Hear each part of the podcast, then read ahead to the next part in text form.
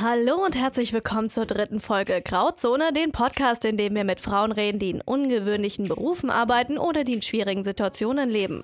Mein Name ist Mirka und das ist mein nächster Gast. Aber das besonders Tragische an dem Fall fand ich, dass dieses junge Mädchen dann durch diese Sache an Bulimie erkrankt ist und da an den Folgen von der Bulimie später dann gestorben ist noch als Teenager. Lena Dieteller arbeitet als Strafverteidigerin in Karlsruhe. Die Anwältin setzt sich mit Leidenschaft für das Recht ihrer Mandanten und Mandantinnen ein. Können Sie ein bisschen erklären, was ist denn Ihr Beruf? Mhm. Hallo erstmal und schön, dass ich dabei sein darf. Also als Rechtsanwältin habe ich eigentlich einen sehr vielseitigen Beruf. Das fängt an bei Telefonaten, Schriftsätze erstellen, Gerichtstermine wahrnehmen, auch mal in die JVA gehen oder in das psychiatrische Klinikum, je nachdem, wo man seine Mandanten halt eben hat. Viel findet aber tatsächlich hier am Schreibtisch statt, sodass man viel beschäftigt ist mit Schriftsätzen oder eben mit Telefonieren, E-Mails und so weiter. Genau. Das Jurastudium ist ja auch so ein ziemlicher Knochenjob, also Zumindest habe ich das so von einigen Freunden miterlebt. Wie schwer ist es denn, durch das Studium zu kommen? Also das Studium an sich finde ich eigentlich okay. Es ist so, dass die Noten, die man im Studium erzielt, gar nicht zählen. Es gibt zwar Noten, man muss nur bestehen, aber das Examen am Ende, das ist dann der Knaller.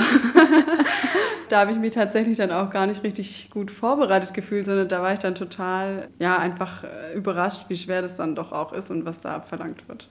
Und das ist auch was, was dann doch sehr lang dauert, die Vorbereitung dann darauf. Obwohl man eigentlich denkt, dass man mit dem Studium soweit schon fertig ist, ne? alle Kurse zum Beispiel schon belegt hat und Klausuren mhm. geschrieben hat. Ja. Genau, also Studium an sich ist okay, Examen danach ist schon, äh, schon ein Hammer. und wie läuft es denn danach ab? Also dann haben Sie das Examen gemacht und wie bewirbt man sich dann im weiteren Verlauf? Also wir brauchen ja noch ein zweites Examen. Das heißt, nach der Uni und dem ersten Examen äh, sind wir dann erstmal im Referendariat. Das kennen ja viele vom Lehramtsstudium auch. Da ist man dann zwei Jahre bei einem Gericht. Da war ich zum Beispiel beim Landgericht Karlsruhe. Und da durchläuft man verschiedene Stationen. Und erst danach, danach kommt noch das zweite Staatsexamen, erst danach ist man dann eigentlich richtig fertig. Und dann würde die Bewerbungsphase losgehen. Dann kann man sich einfach bewerben bei Anwaltskanzleien oder auch bei Gericht oder der Staatsanwaltschaft. Sie sind ja relativ am Anfang. Wie schwer war es denn, einen Fuß in die Tür reinzubekommen? Ich habe davor schon als wissenschaftliche Mitarbeiterin in der Kanzlei gearbeitet. Das war nicht ganz schwierig, so einen Platz zu finden. Und hier bin ich jetzt selbstständig und tatsächlich ist mir das auch so ein bisschen zugeflogen, muss ich gestehen. Ich habe mich hier beworben für eine Anstellung eigentlich und dann hat mir die Kanzlei aber angeboten, dass ich hier mit eintrete als selbstständige Rechtsanwältin. Und das habe ich dann einfach so angenommen. Deswegen war es für mich jetzt ganz, ganz okay. Aber am Anfang habe ich tatsächlich gerade im Strafrecht doch lange gesucht, bis ich da dann eine Anstellung finde, bis dann eben das jetzt hier aufkam. Was sind denn generell die Schwierigkeiten für Berufseinsteiger im Jura-Bereich? Ich denke, das kommt darauf an, ob man jetzt selbstständig ist oder ob man angestellt ist. Gerade bei der Selbstständigkeit ist das größte Problem oder die größte Schwierigkeit natürlich, an Mandanten zu kommen. Na, weil niemand weiß, dass man existiert ähm, oder dass es einen gibt und wer man ist. Und das war am Anfang eher ein bisschen schwierig. Aber das kann man dann doch ganz gut handeln, gerade auch mit der Online-Präsenz. Oder da ich jetzt hier in der Bürogemeinschaft bin, sind ja hier schon zwei andere Anwälte und eine Anwältin, die mich dann zum Beispiel auch weiterempfehlen können. Genau. Und ansonsten die Schwierigkeit ist eben, dass man alles, was man theoretisch gelernt hat, jetzt auch in die Praxis umsetzt. Und da sind es manchmal so die kleinsten Dinge, wo man, wo man sich total aufhält. Zum Beispiel, zu welchem Gericht äh, muss ich jetzt eigentlich, also wo muss ich jetzt die Klage einreichen? Oder darf ich das jetzt per Fax schicken oder muss ich das per Post schicken, per mhm. Einschreiben? Das sind so Sachen, die lernt man ganz kurz so im Studium und man weiß die irgendwie dann auch in der Klausur. Aber wenn man dann jetzt da sitzt und das jetzt entscheiden muss und das ja dann auch sehr wichtig ist, wenn man da ja eine große mhm. Verantwortung hat, dann ist das schon manchmal ein bisschen schwierig. Aber da kommt man dann rein und findet da eine Routine. Wie ist das denn gerade als junge Frau? Also wird man von den Kollegen oder auch von den Mandanten auch ernst genommen? Ich muss sagen, ich hatte da jetzt noch keine Probleme. Also Sie haben es schon richtig gesagt, das Problem war eher, dass ich eine junge Frau bin, nicht, dass ich eine Frau an sich bin. Da hat mal eine Mandantin gesagt, als sie reinkam, oh, Sie sind aber noch jung, hm, können Sie das auch? aber das äh, hat sich dann gelegt und wenn man die Mandanten oder Mandantin dann von sich überzeugen kann, dann ist das auch kein Problem eigentlich. Ich wollte schon immer Journalistin werden. War es bei Ihnen auch so, dass Sie schon immer Anwältin werden wollten oder wie ist es dazu gekommen, dass Sie Anwältin geworden sind? Ich wollte auch schon äh, lange Anwältin werden und zwar aus dem Grund, weil ich immer so ein bisschen diesen Gerechtigkeitssinn in mir hatte und immer dachte, oh, die Leute, die eigentlich Recht haben, aber nicht zu ihrem Recht kommen, denen äh, will ich helfen und die unterstützen. Das ist jetzt so ein bisschen klischeehaft natürlich. genau, das war tatsächlich der Gedanke dahinter. Während dem Studium oder eigentlich danach, dann während des Referendariats, habe ich dann relativ schnell gemerkt, dass Recht haben und Recht bekommen nicht das Gleiche ist und dass es so einfach auch nicht immer ist und dass ja, das einfach, dass es von ganz vielen Faktoren immer abhängt, mhm. ob man jetzt zum Beispiel einen Prozess gewinnt oder nicht. Aber ich mache das trotzdem noch gern und ich setze mich trotzdem auch immer noch aus dem Grund eigentlich für meine Mandanten und Mandantinnen ein, einfach weil ich ihnen zu ihrem Recht verhelfen möchte. Verhandlungen kenne ich in den meisten Fällen nur aus Serien und da ist es das, was Sie gesagt haben, dieses Recht haben und Recht bekommen, auch immer total unterschiedlich und es wird ja auch immer überdramatisiert. Aber wie ist es denn jetzt im richtigen Leben? Also ist es genauso dramatisch immer, wie das immer dargestellt wird oder ist es doch alles eher bodenständiger? Das kommt total drauf an. Also es gibt so und so Verhandlungen. Es gibt Verhandlungen, wo die Mandanten dann irgendwann den Ordner oder die Papiere vom Tisch vor ihnen runterschmeißen, weil sie so aufgebracht sind. Und wo es zum Beispiel auch dann Rufe aus dem Publikum gibt, das gibt es schon auch. Oder ich war auch einmal bei einer Verhandlung, das war von einer Kollegin von mir, da ist sogar der Richter etwas äh, ausgetickt und hat dann rumgeschrien, was natürlich nicht geht. Das kann man natürlich nicht machen. Aber deswegen, sowas passiert auf jeden Fall. Aber es gibt auch ganz viele Verhandlungen, die total still ablaufen. Also gerade in Zivilrechtsstreitigkeiten vor allem, da sind ja oft die Mandanten nicht mal da.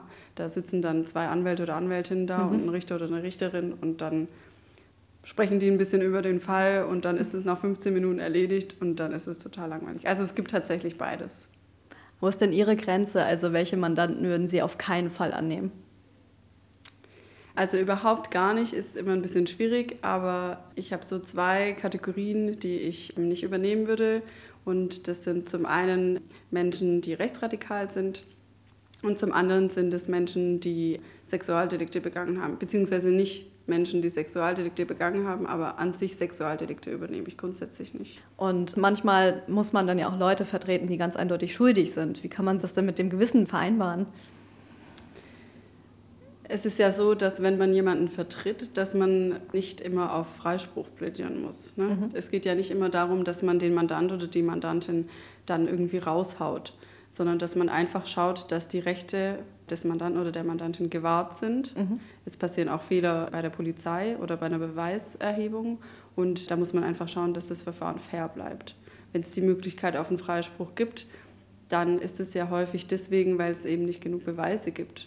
Und nur weil jemand angeklagt ist, heißt es ja noch lange nicht, dass er auch Täter oder Täterin ist. Auch Mörder und Kinderschänder stehen vor Gericht und haben dort auch einen Anwalt. Können Sie Anwälte verstehen, die diese Fälle übernehmen? Das kann ich absolut verstehen. Ähm, das gehört ja auch zu unserem Berufsfeld dazu. Es sollte nicht so sein, dass wir uns alle nur die Rosinen rauspicken. Mhm. Ähm, ich finde es aber trotzdem legitim, dass man sagt, es gibt so ein paar Sachen, die ich einfach nicht übernehmen möchte, so wie ich es jetzt auch gemacht habe. Trotzdem brauchen solche Menschen einen Rechtsbeistand. Ich habe es ja vorher schon gesagt, wir leben in einem Rechtsstaat und da gehört der Grundsatz des fairen Verfahrens dazu. Und nur weil jemand angeklagt ist, war der es nicht grundsätzlich, ne, sondern die Schuld muss erst noch bewiesen werden vor Gericht.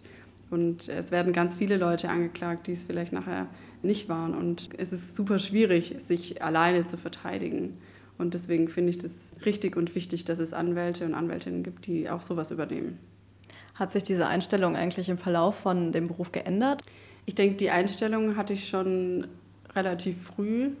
Gleichzeitig aber auch die Einstellung, dass ich wusste, dass ich das nicht machen kann, gerade das mit den Sexualdelikten. Mhm. Also ich wusste relativ früh, dass ich nicht die Richtige bin, um in solchen Delikten die Mandanten oder Mandantinnen zu vertreten. Einfach weil ich da tatsächlich dann auch Gewissensbisse habe oder Gewissenskonflikte mhm. und das auch persönlich einfach sehr beeinflussen würde und ich das ja, dann wahrscheinlich meine Arbeit einfach nicht so gut machen könnte, wie ich sie machen müsste. Was war denn Ihr schlimmster Fall? Mein schlimmster Fall war, das war, glaube ich, ein Fall nicht direkt mein eigener, sondern während des Referendariats habe ich bei einer Strafverteidigerin gearbeitet. Mhm. Und ähm, die übernimmt tatsächlich eigentlich alle Delikte und alle Fälle. Und es war ein Fall, wo ein Mann, Mitte 40, eine, ein junges Mädchen, ich glaube, die war 12, 13, eben zum Sex gezwungen hat, also sie vergewaltigt hat dann mhm. und sie dazu immer wieder überredet hat, sich eben da zur Verfügung zu stellen, indem er sie bedroht hat und gesagt hat, dass er sonst ihrer Schwester das Gleiche antun würde. Und so hat sie dann gezwungenermaßen das immer mitgemacht. Der wurde dann ähm, auch verurteilt. Aber das besonders Tragische an dem Fall fand ich, dass dieses junge Mädchen dann durch diese Sache an Bulimie erkrankt ist und da an den Folgen von der Bulimie später dann gestorben ist, noch als Teenager. Genau, das fand ich ein ganz heftiger Fall, muss ich sagen. Das ist wirklich total heftig. Also ich kann mir gar nicht vorstellen, wie man auch sowas dann verarbeitet. Also wie haben Sie das dann auch für sich verarbeitet? Ich ähm, sollte tatsächlich damals eben einen Schriftsatz verfassen in dieser Sache und ich war da ja angestellt bei der mhm. Rechtsanwältin, konnte da nicht einfach sagen, nee, das mache ich nicht. Und dann habe ich es natürlich auch gemacht und meine Vorgesetzte hat aber dann mich tatsächlich darauf angesprochen und gesagt, ah, ich habe schon gemerkt, da haben sie sich jetzt nicht so reingehängt wie sonst immer. Mhm. Und dann konnte ich da tatsächlich dann mit ihr ein bisschen drüber sprechen.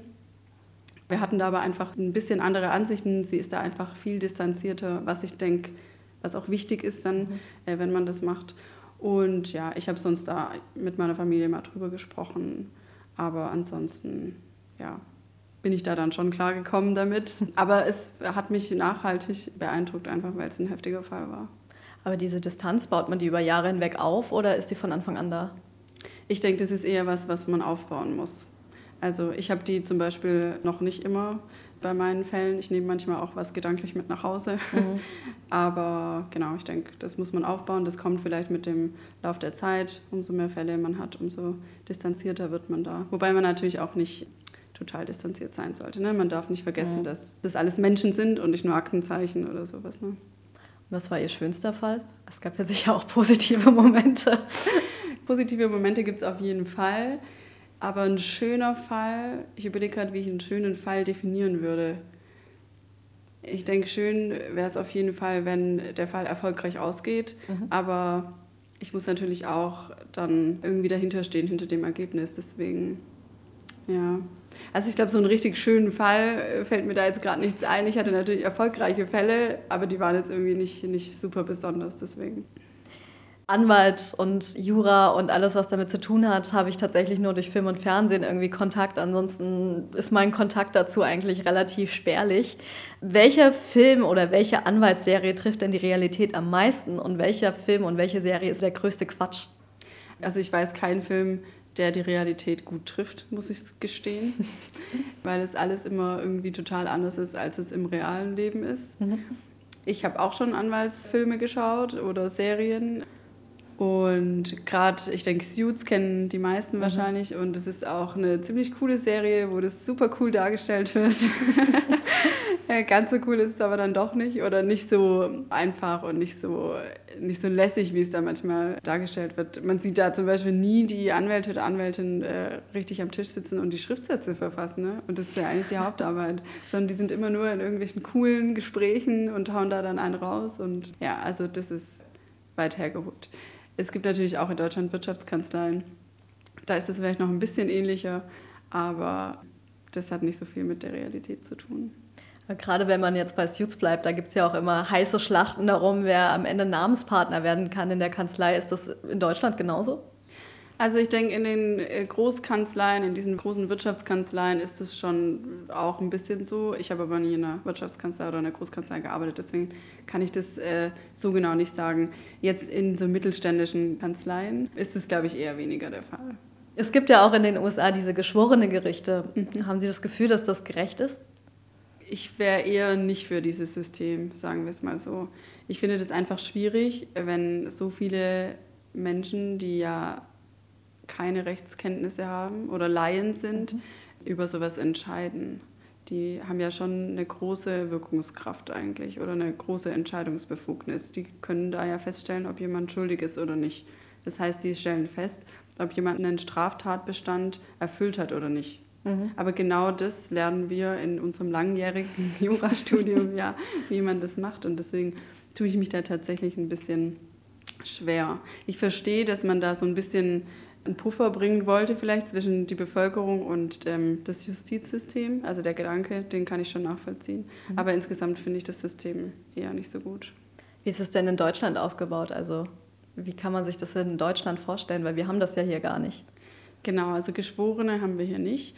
Wir haben aber tatsächlich auch Laien mit in den Gerichtssälen. Und zwar gibt es bei uns ja die Schöffen, die Schöffenrichter und Richterinnen. Das sind auch ehrenamtliche ähm, Personen und die haben auch keine Vorkenntnisse.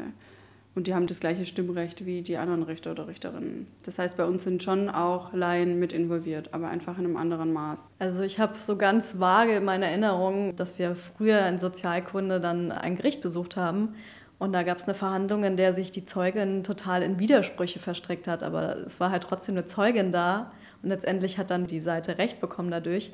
Ist sowas gerecht oder wie frustrierend ist es dann, wenn sowas passiert als Anwalt?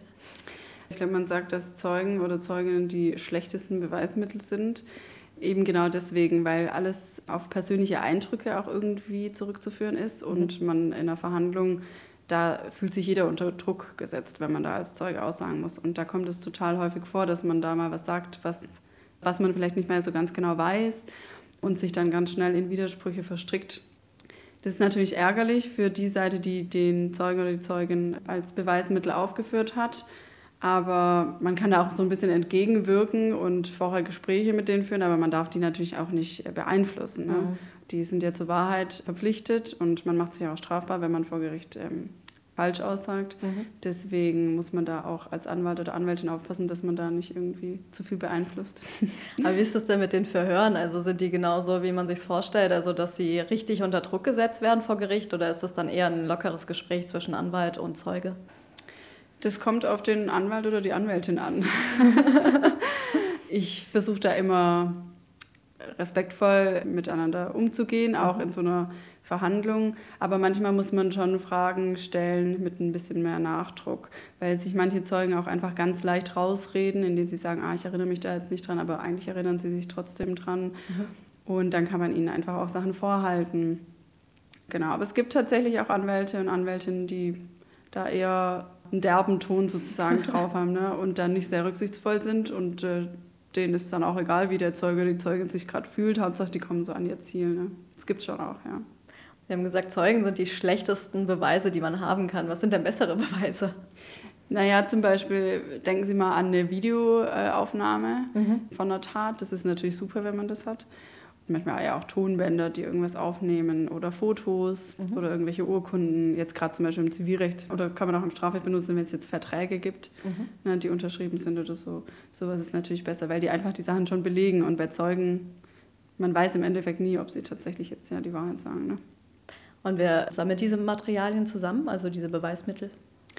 Grundsätzlich ist es natürlich die Aufgabe von Polizei und Staatsanwaltschaft. Mhm da im Strafrecht ja die Unschuldsvermutung gilt, ist es erstmal deren Aufgabe, Beweise gegen eine bestimmte Person zu sammeln oder einen Sachverhalt eben zu ermitteln.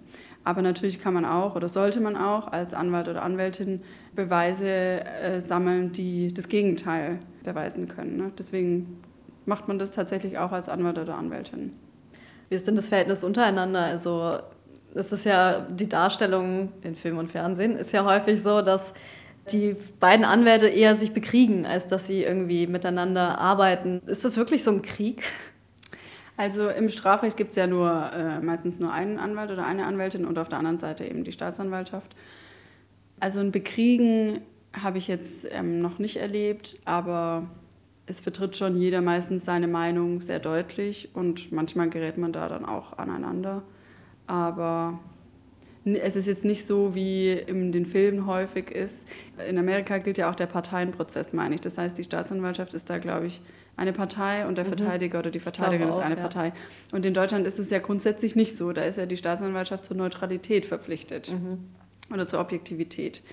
Inwieweit sie das dann immer macht, das kann ich jetzt nicht beurteilen, aber der Grundsatz ist eben so. Mhm. Und deswegen, wenn die Staatsanwaltschaft in Deutschland Anhaltspunkte hat, dass der Täter, die Täterin eben äh, sich nicht strafbar gemacht hat, dann ist, sind sie da eigentlich auch verpflichtet, da einen Freispruch zu erwirken oder das Verfahren einzustellen oder sowas. Gibt es denn Dinge in Ihren Augen, die am deutschen System verbessert werden können? Also was mir da jetzt spontan einfallen würde, wäre das Strafensystem. Und zwar in der Gesellschaft gibt es ja immer wieder laute Schreie nach höheren oder längeren Strafen für Straftäter oder Täterinnen. Aber wenn man sich mal die Studien anschaut, dann zeigt es eigentlich, dass äh, höhere Strafen oder auch Strafen an sich nicht immer was bringen. Und wir wollen ja eigentlich eher in einer Gesellschaft leben, in der es weniger Straftaten gibt. Also sollten wir vielleicht schauen, wie wir präventiv arbeiten können, anstatt danach immer zu sanktionieren. Mhm. Man sieht es ja auch immer wieder, wenn man irgendwie auf Facebook oder auf Instagram unterwegs ist, wenn wieder irgendwie eine Vergewaltigung war oder so, dass dann Leute drunter schreiben, also ich hätte den Typen sofort umgebracht oder sowas, also so quasi ein Aufruf zu Selbstjustiz. Also ich persönlich finde das auch immer sehr befremdlich und bin sehr froh, dass wir in einem System leben, in dem das nicht der Fall ist, dass Selbstjustiz gewürdigt wird. Was würden Sie denn solchen Menschen dann sagen? Was würde ich solchen Menschen sagen? Dass sie sich vielleicht mal in die Situation ähm, hineinversetzen sollen von demjenigen, ob, dass sie sich fragen sollen, ob das denen nicht auch mal passieren äh, hätte können. Also jetzt bei einer Vergewaltigung ist das ein bisschen schwierig, das lehnen viele ja kategorisch ab, was ja auch gut ist. Aber zum Beispiel äh, gab es mal einen Fall bei uns in der Nähe, das war eine fahrlässige Tötung im Zusammenhang mit einem Verkehrsunfall. Und da wurden genau solche Sachen eben auch gesagt, dass so jemand doch getötet werden muss. Und ich fand es total ähm, befremdlich, weil mhm. genau sowas, das kann jedem von uns passieren. Ja. Ähm, also so ein Verkehrsunfall. Ne? Und dass da jemand gestorben ist, das hat ihn schon selbst sehr belastet. Und der musste dann auch ins Gefängnis. Ne?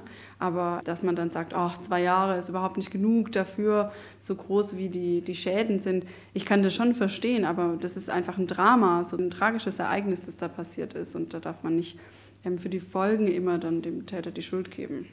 Was wäre denn, wenn man jetzt keine Strafen gibt, was wäre denn alternativ besser? Ja, das ist eine schwierige Frage. Ich habe da natürlich jetzt auch nicht die perfekte Lösung. Ich finde einfach, dass präventive Arbeit viel wichtiger ist. Also, dass man zum Beispiel in sozialen Brennpunkten mehr tätig wird. Oder einfach am Beispiel von Pädophilie und Kindesmissbrauch. Das sind ja zwei verschiedene Sachen. Und viele werfen das aber in einen Topf. Mhm. Pädophilie ist ja nur die sexuelle Neigung, mit Kindern sozusagen seine Fantasien ausleben zu wollen. Mhm.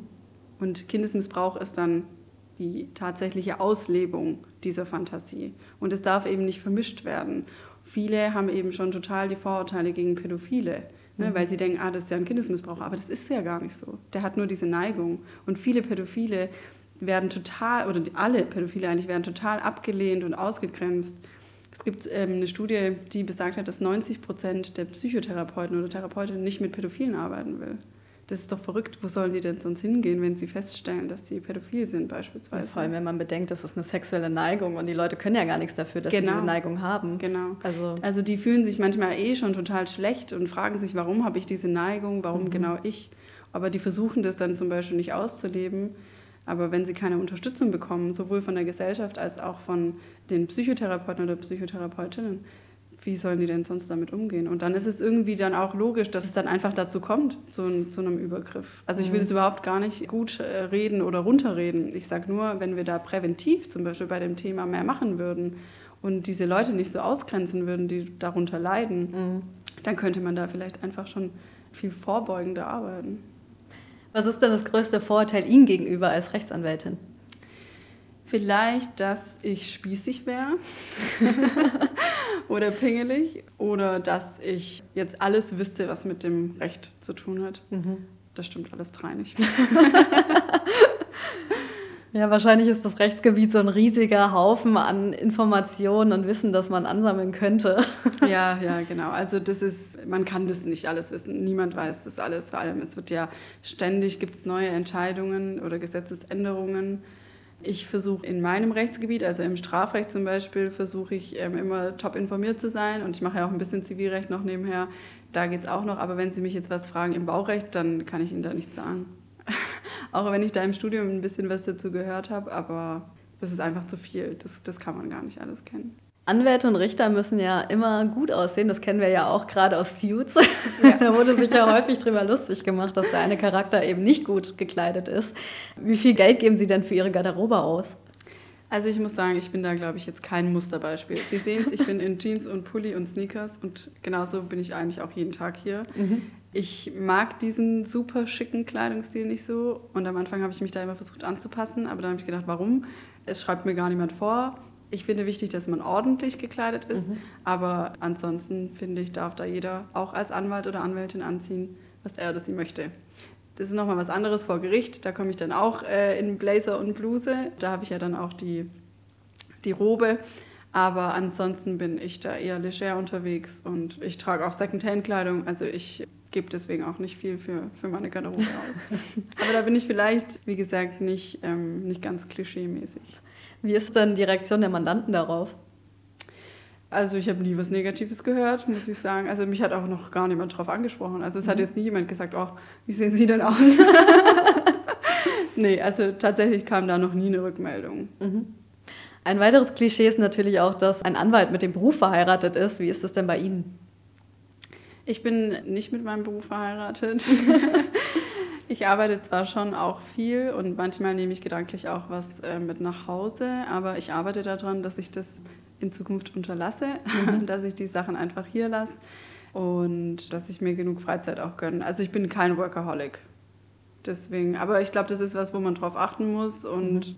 genau, dann geht es aber auch. Aber ist das nicht auch gut für die Mandanten, wenn man auch Freizeit hat? Ja, mit Sicherheit. Und ähm, vor allem ist man dann bei der Arbeit entspannter und nicht total im Stress und kann sich für die Mandanten oder Mandantin dann auch wieder mehr Zeit nehmen. Und wie ist das generell, also so mit Partnerschaften oder Kinder nebenher, neben so einem Anwaltsberuf? Ich habe keine Kinder, deswegen kann ich zu den Kindern relativ wenig sagen. Mhm. Ähm, eine Partnerschaft nebenher ist aber überhaupt kein Problem. Da denke ich, das ist ein Job wie jeder andere. Also ich denke, da gibt es Berufe, gerade wenn man in Schichten arbeitet oder so, die da viel, viel stressiger sind oder viel anspruchsvoller und nicht so gut mit einer Partnerschaft zu vereinbaren sind. Aber da sehe ich hier eigentlich gar keine Probleme. Gibt es etwas, was Sie finden, was in der Gesellschaft geändert werden muss in Bezug auf Recht und Gerechtigkeit?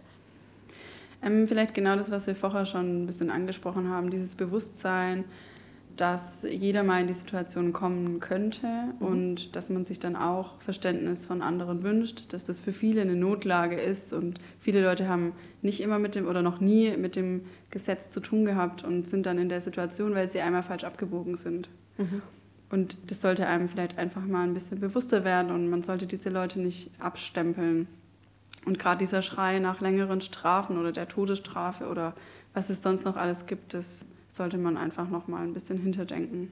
Okay, dann sind meine Fragen schon am Ende und ich bedanke mich ganz herzlich für das Gespräch. Ja, sehr gerne. Danke Ihnen. Tschüss. Tschüss.